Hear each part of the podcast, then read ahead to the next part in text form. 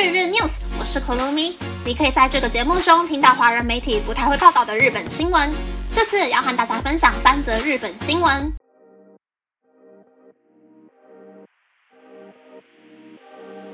第一则新闻是在不用加班、令人称羡的良心企业上班，为什么会上班上到压力太大受不了呢？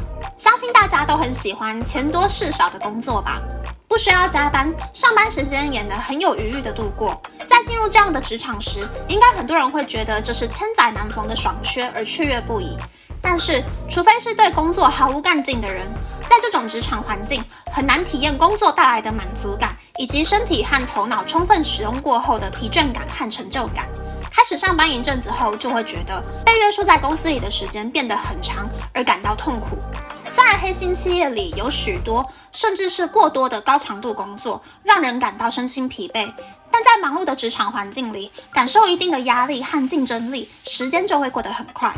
良心企业轻松的氛围，没有业绩负担，也没有竞争力的环境，很难让人透过工作得到自己必须待在这个公司的理由，也很难明确理解做这份工作的必要性，和做这份工作能够带来什么贡献，达到自我成长和满足感。有时候，工作中的满足感比起薪水和福利更为重要。我们在工作中寻求的不仅仅是薪水和安心感，做这份工作的原因也很重要。有些人想要拥有自己的休息时间，或是认为没有必要为了工作让身心疲惫，因此会选择比较轻松的职场。然而，平日大部分时间里都在工作的我们，如果无法在工作中获取养分，让自己成长，就容易在职场中失去活力，而开始感到痛苦。第二则新闻是，结婚后因为在职场使用婚前姓氏的女性，对国际机构进行投诉。日本法律采用的是户籍上的姓氏，没有法律依据的婚前姓氏，在国际性工作场合中是不被认证的。也因为一部分女性不希望因为换了姓氏造成同事和客户的困扰，而在职场中使用婚前的姓氏。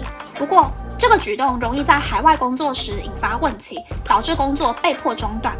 五月十四日，日本议员们召开跨党派的线上会议，聆听了许多职业妇女的经验谈。发起成行活动的事务长表示，当职业妇女被派驻到海外时，其他国家会要求他们提供法定姓氏。即使护照上有注记婚前的姓氏，但许多国际会议和公司并不会另外认证婚前的姓氏。在国际机构工作的女性，如果在工作后改姓氏的话，之前的工作记录也无法转换到新的姓氏上。改姓氏的举动将会抹灭职业妇女们以往以来的工作记录。在瑞士日内瓦国际气象组织工作的小谷留一表示，工作证和电子信箱使用的是婚前的姓氏。日本护照则同时记载婚后和婚前的两个姓氏，而联合国的护照和瑞士的驾照只能使用婚后姓氏，让他在到海外出差时产生许多的困扰。在联合国的女性日籍员工逐渐的增加，他希望日本政府可以快点导入结婚时自由选择是否变更姓氏的制度。在国际机构工作的日本女性们一致表示，职位就只有一个。竞争相当激烈，他们需要时常展现自己的工作成绩。婚后改姓会带来许多的负面影响，甚至有一些日本职业女性为了保住海外的工作，甚至在考虑要不要离婚。这个现象连来自其他国家的同事也感到相当的意外。第三则新闻是，新宇航空从九月开始开通熊本到台北的定期航班。根据有关人士表示，新宇航空将于九月一日起开通熊本到桃园机场的定期航班，并计划每周二、周五、周日来回行驶航班。自从熊本机场新航厦在今年三月开业后，新宇航空已经飞了四次来回包机。根据熊本县交通政策科的说法，新宇航空的航班运行情况良好。原因可能是因为台积电在熊本设厂，熊本到台北的航班需求量变高。目前熊本机场只有一条国际定期航班，固定飞往韩国首尔。如果开通台北航线，将成为第二条国际定期航线。熊本县政府表示，期待开通台北航线后，能扩大熊本县的观光和商务等层面的交流。熊本县知事在今年一月曾经到台湾，向华航董事长提出重新开通目前停驶的熊本到高雄航线，以及加入新的熊本到台北航线的要求。熊本县今后也会继续针对航班和华航进行交涉。以上是这次和大家分享的三则新闻。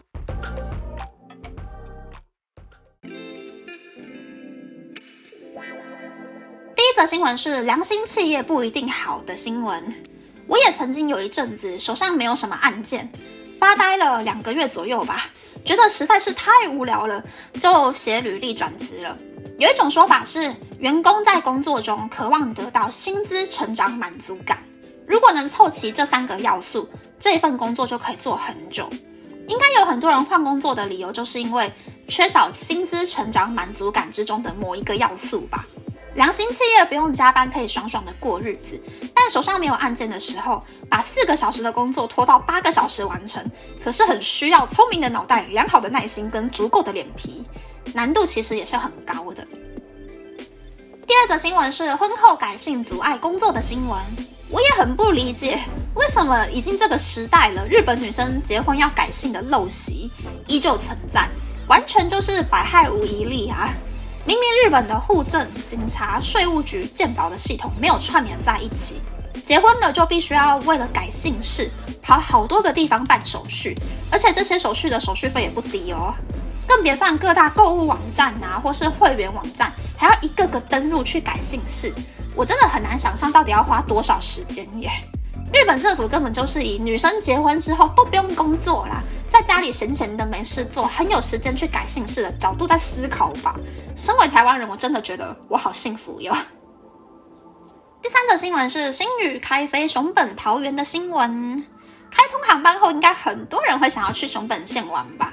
去熊本城看看能不能遇到通道很多的熊本熊，或者是去山里面泡温泉之类的。比较有时间的人也可以去坐电车，跑到隔壁的鹿儿岛县跟樱岛火山拍照。南九州还算是一个。没有什么外国观光客会去的地方，所以喜欢自然景观呐、火山地形、传统的乡土料理的人，然后又敢在日本租车自驾旅游的话，是可以去那边玩玩看的。不过完全不会日文的人呢，还是必须要稍微考虑考虑会比较好一点点。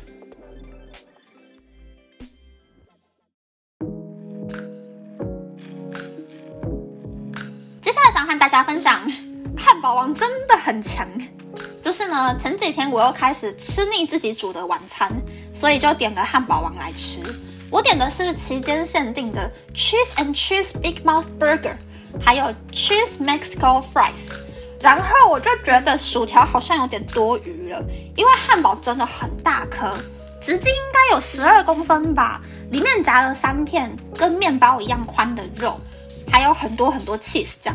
大概吃一半就有点饱了，然后薯条的话，上面也是有淋 cheese 酱，然后还撒了很多脆脆辣辣的培根屑屑，也是一个很有饱足感的餐点。